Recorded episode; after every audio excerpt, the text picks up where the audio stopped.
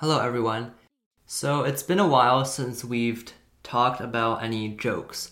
So, I just wanted to share a joke that I found online recently on social media, and I thought it was pretty good.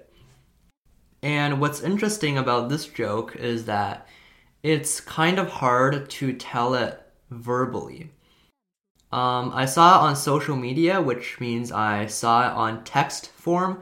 So I saw the joke actually written as text, and I'm not sure how you would tell this verbally to another person when you're talking to them because it's one of those jokes that involve a specific play on words or like a word pun sort of situation where it works when you write it out, but it doesn't when you speak it out.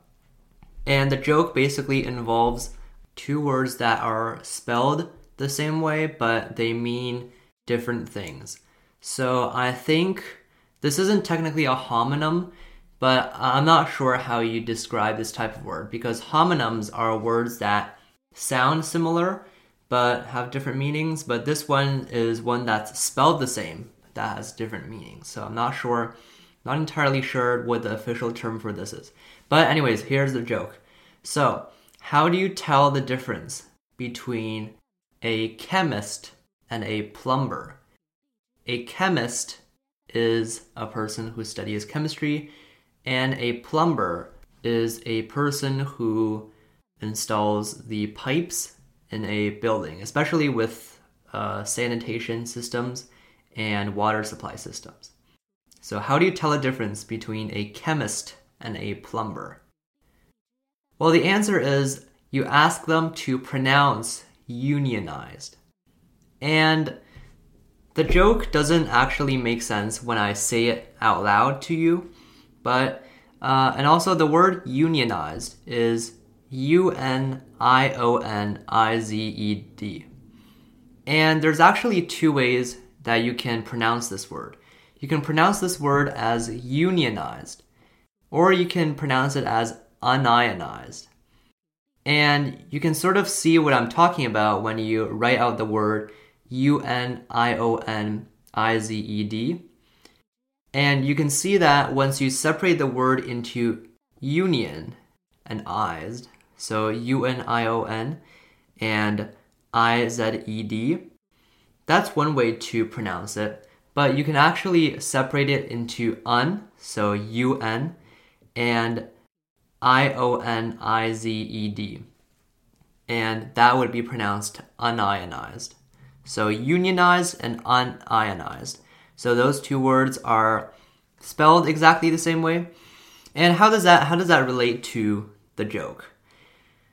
Well, basically unionized describes workers who belong to a labor union. So a labor union, I guess, is an organization for workers that's dedicated to improving their work conditions, whether it's negotiating for better wages or stuff like that. And unionized is a word that applies more to plumbers. So plumbers are more likely to be a part of a union or especially just just trade workers in general are more likely to be a part of unions. And on the other hand, un-ionized is a word that is used in chemistry. So I won't get too deeply into the science behind this, but basically, ionizing is a verb, which is the process of converting an atom into an ion, so ionizing the atom by removing electrons. And that's a concept in chemistry. You may have learned it. And un- un-ionized is, is not an official, I don't think it's a very commonly used term, but I guess it's just the word ionized plus un.